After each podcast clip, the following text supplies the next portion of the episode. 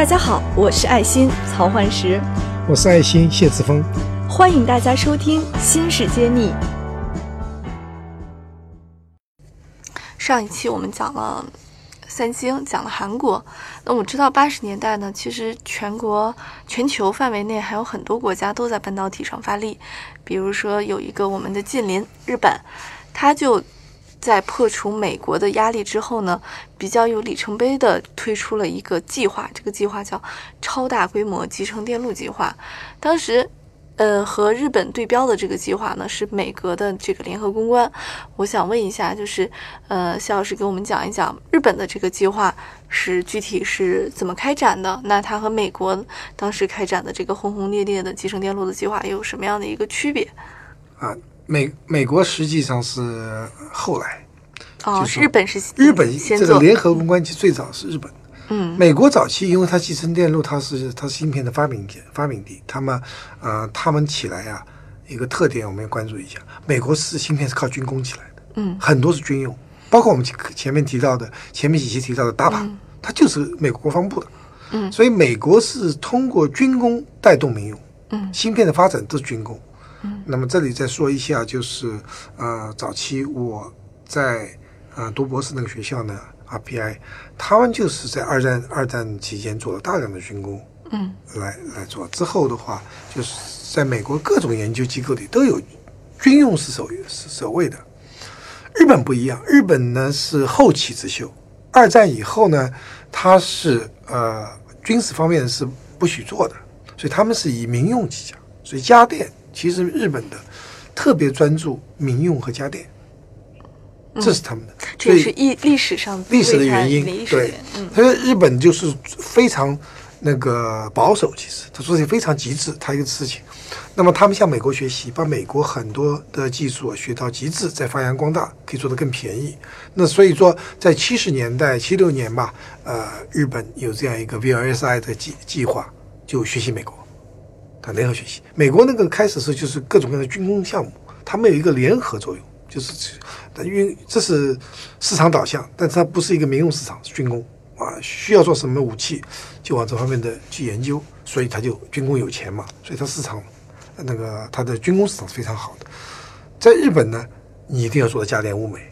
因为军工你可以不计成本，在家电方面，所以日本东东西就可以做的很便宜很便宜，它各种各样研究。研究机构在我们《新事一书》里面有提到，它各种各样的联合公关是各种各样机构，在这里不详细讲。它的特点呢，就是说把东西做到极致，在成本控制方面，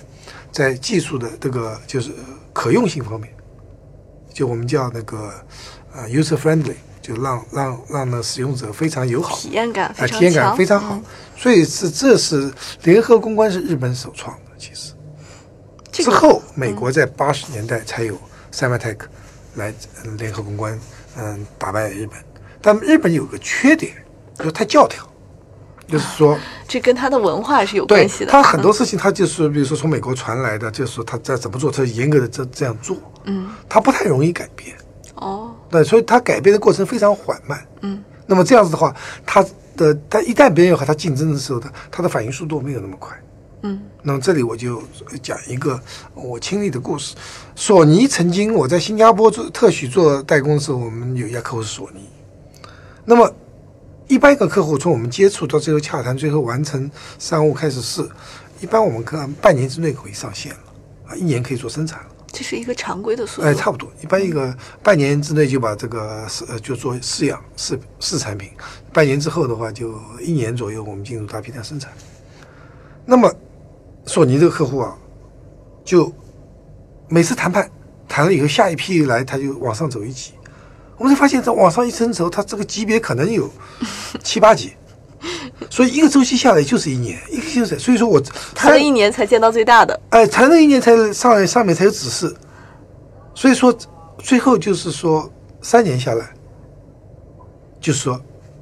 说我们谈的非常成功，做的结果也非常好。呃，三年三年以后决定不做了，就他很非常严谨，他这个论证阶段是一级往上升的，他那个真正你可以体会到这种官僚体制或者官大一级压死人，他这个请示、请示汇报，而且全部要用文档的形式来汇报的。就不像我们这样谈一谈谈成了咱们握手，咱们干，嗯，对吧？这里面就有分歧，日本是最长的、最慢的，欧美呢快一些，那么那个台湾企业和大陆企业最快，嗯。咱们说干就干，不干就不干了。嗯，所以这里面它的它的那个那个严谨是好事儿，那么这个速度那个就会比较长。所以他们就举个例子，比如说在在我们的制造中，啊、建厂，建完厂以后，啊、超超净时达到足足够的那个清洁度，我们呢把设备运进去，然后等到再把超所有的设备全部进去，内部的清洁度达到一定水平了，可以开机试生产。这就韩国做个例子，甚至台湾地区，包括中国大陆，我们那个设备啊，一一边在进设备，另外一边呢就已经开始生产了。嗯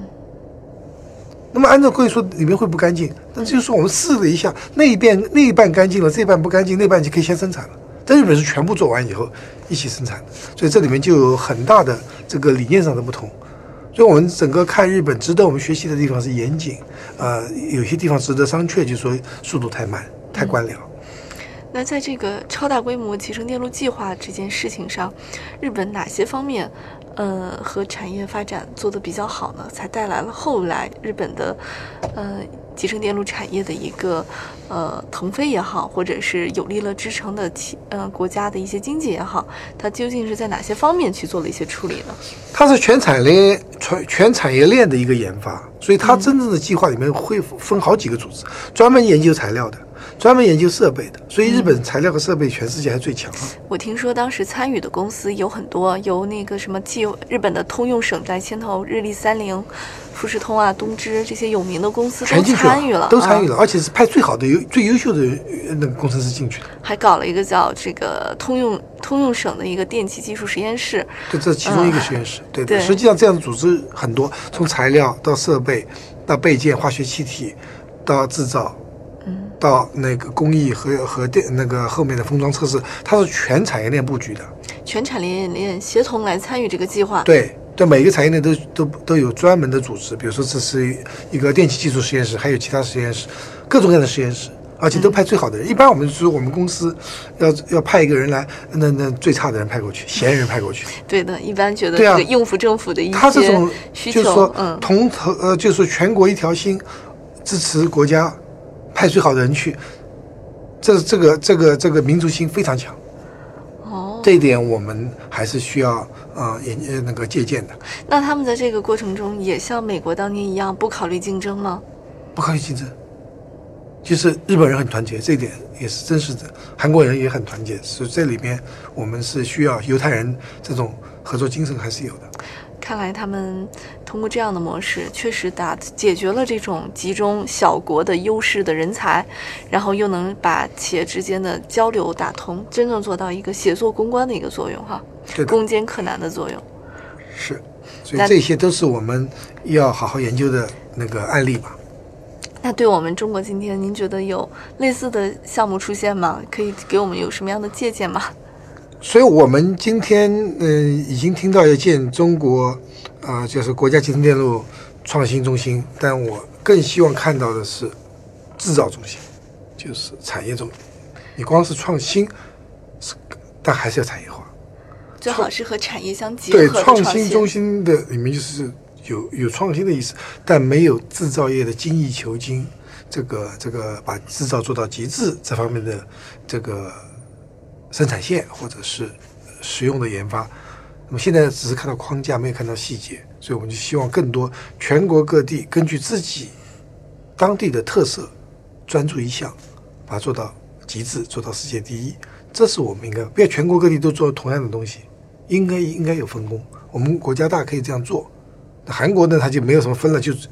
举国之力做一个公司。但中国呢，可以做不同的产业，在每个每个重大城市，呃，一二线城市都可以有明星企业，世界级的明星企业，但是要专注，而不要同质化竞争。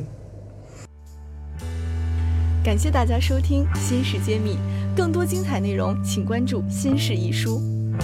我是谢志峰，我在新事揭秘等着你。